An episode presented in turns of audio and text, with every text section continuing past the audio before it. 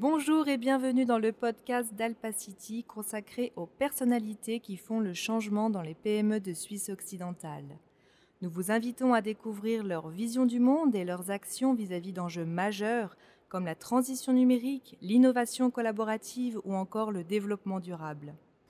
Hélène Gache, bonjour. Bonjour. Alors tu es directrice de l'OPI, l'Office de promotion des industries et des technologies. Nous sommes dans un lieu euh, particulier, nous sommes en plein cœur du parc Stagny à Chêne-Bougerie. Tu as posé tes valises ici en 1995. Euh, qu'est-ce que ce lieu a de si particulier pour toi?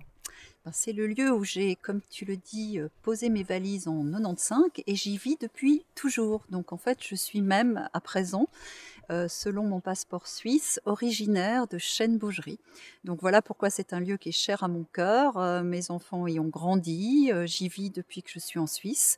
C'est un lieu que j'aime beaucoup parce qu'il il allie en fait la proximité de la ville, du cœur de la ville, et puis tout un côté campagne, puisque là nous sommes sous les arbres, et donc même de la sève du pain nous tombe dessus, donc à l'instant, donc on ne peut pas faire plus bucolique en sachant que le centre-ville de Genève est à 25 minutes à pied.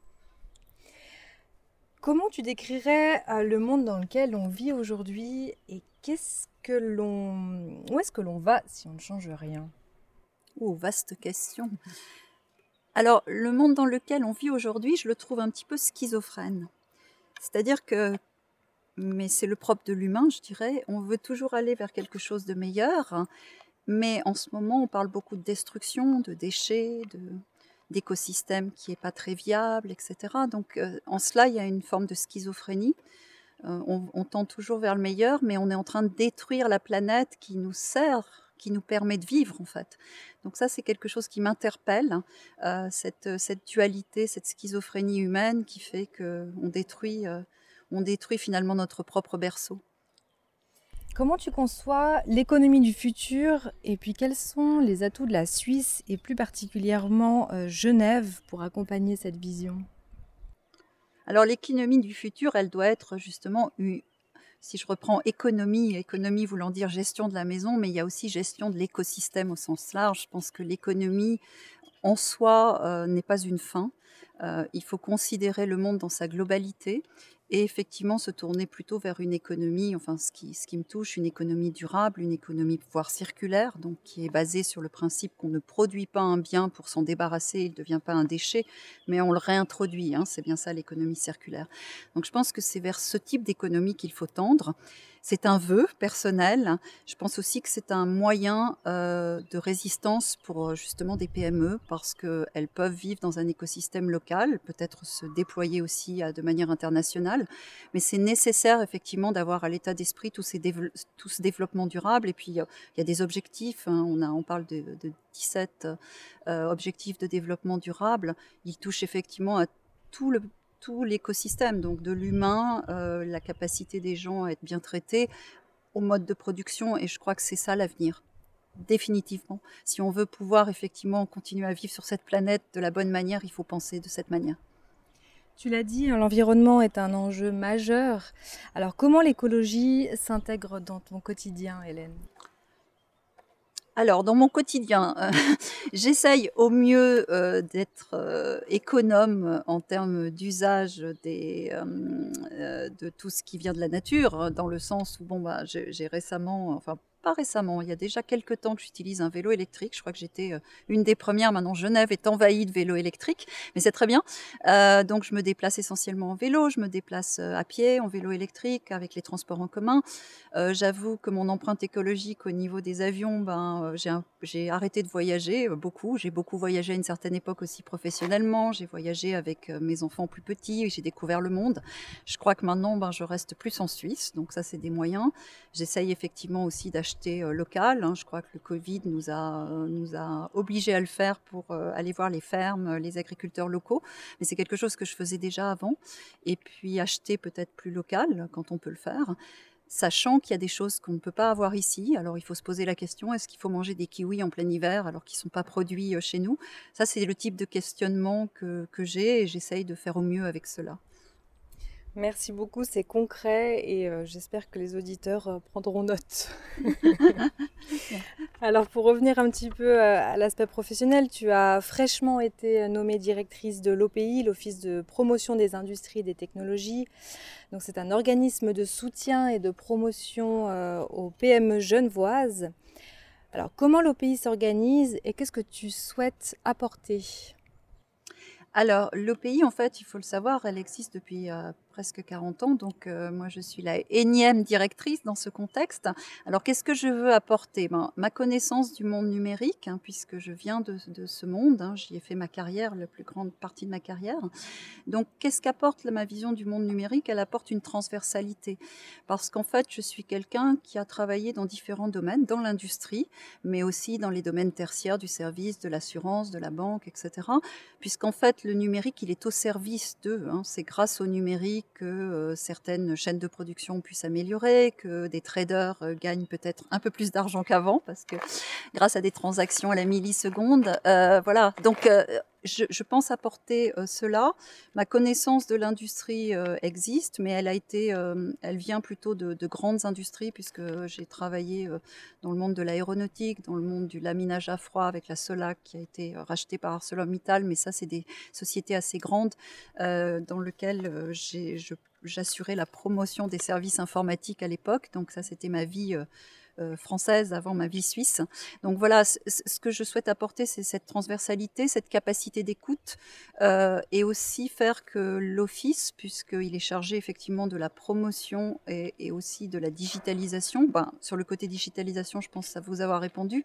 En ce qui concerne la promotion, je crois qu'il est fondamental qu'on connaisse mieux euh, les PME genevoises. Euh, L'OPI a instauré un programme depuis environ un an et demi de diffusion d'émissions de, permettant justement de mieux connaître les acteurs.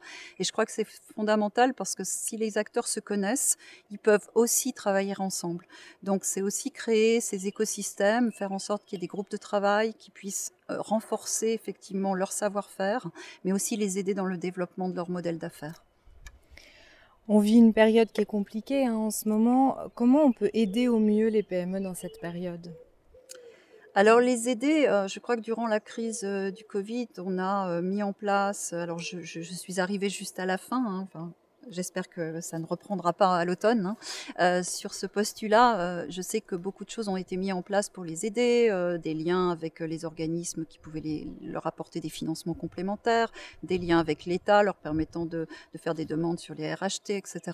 Donc ça, c'est des choses qui ont été faites de manière concrète. Je prends ces exemples pour, le, pour les perpétuer dans un monde qui pourrait être plus calme et plus serein après la crise. Je crois que la crise a révélé que effectivement les PME qui étaient mal numérisées ou qui utilisaient les technologies digitales peut-être pas de la meilleure manière, ben, elles ont peut-être souffert un peu plus que les autres. Donc là, il est vital de renforcer euh, euh, des partenariats et de les aider au mieux sur ces sujets-là.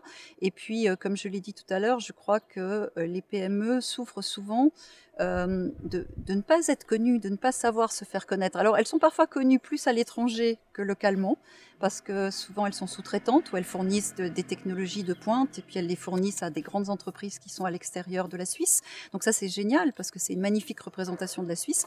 Mais je pense que pour, euh, pour être plus solidaire, pour pouvoir effectivement affronter des crises telles que le Covid, c'est important aussi de travailler avec son écosystème local. Donc, euh, je crois que je vais m'attacher à renforcer ce que, ce que mes prédécesseurs ont créé au travers de groupes de travail collaboratifs. Donc, euh, j'ai récemment parlé d'un concept de, cercle d'innovation et d'affaires, donc euh, ce qu'on a appelé les CIA. Ça n'a rien à voir avec la fameuse agence, si ce n'est l'intelligence que j'espère qui, qui, émanera de, de, de, ces groupes collaboratifs.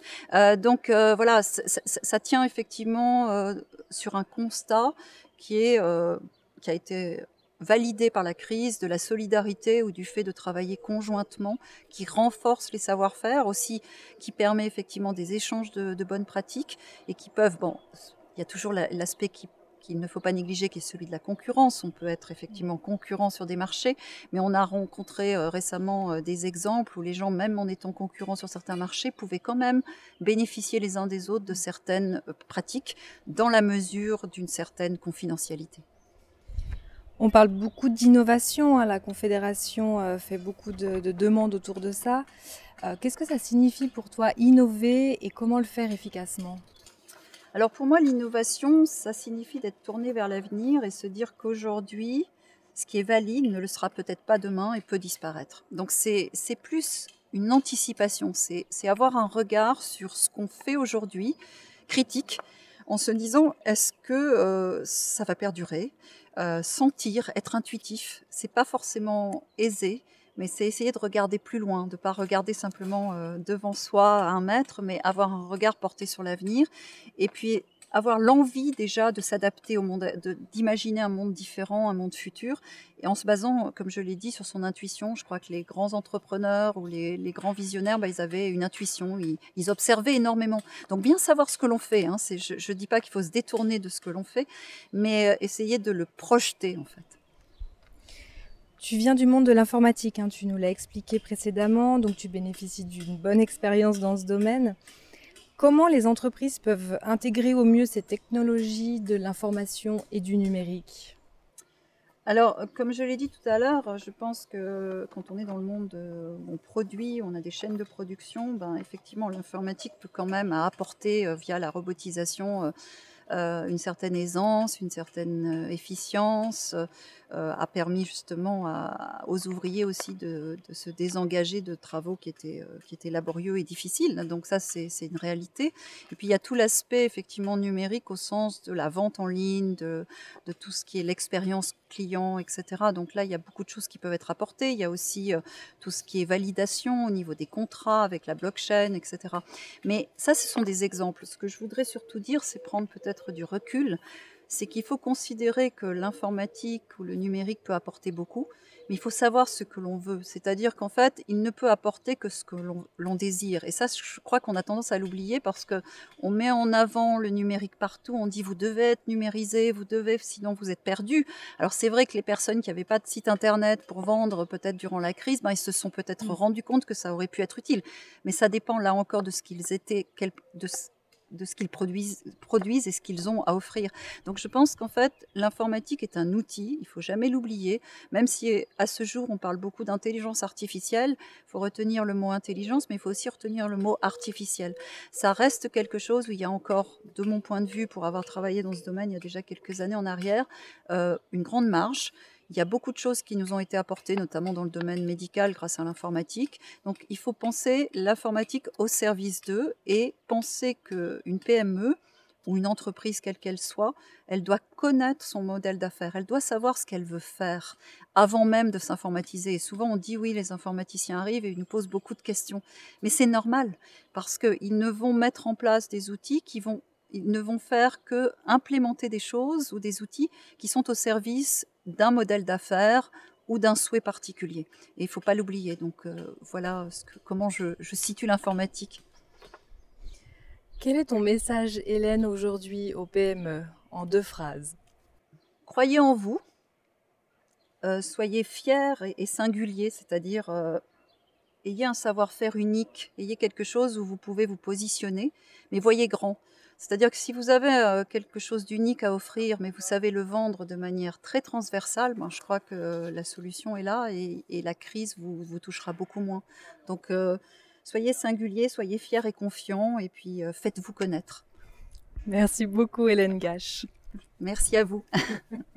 Merci, chers auditeurs, chères auditrices, de vous être jointes à nous.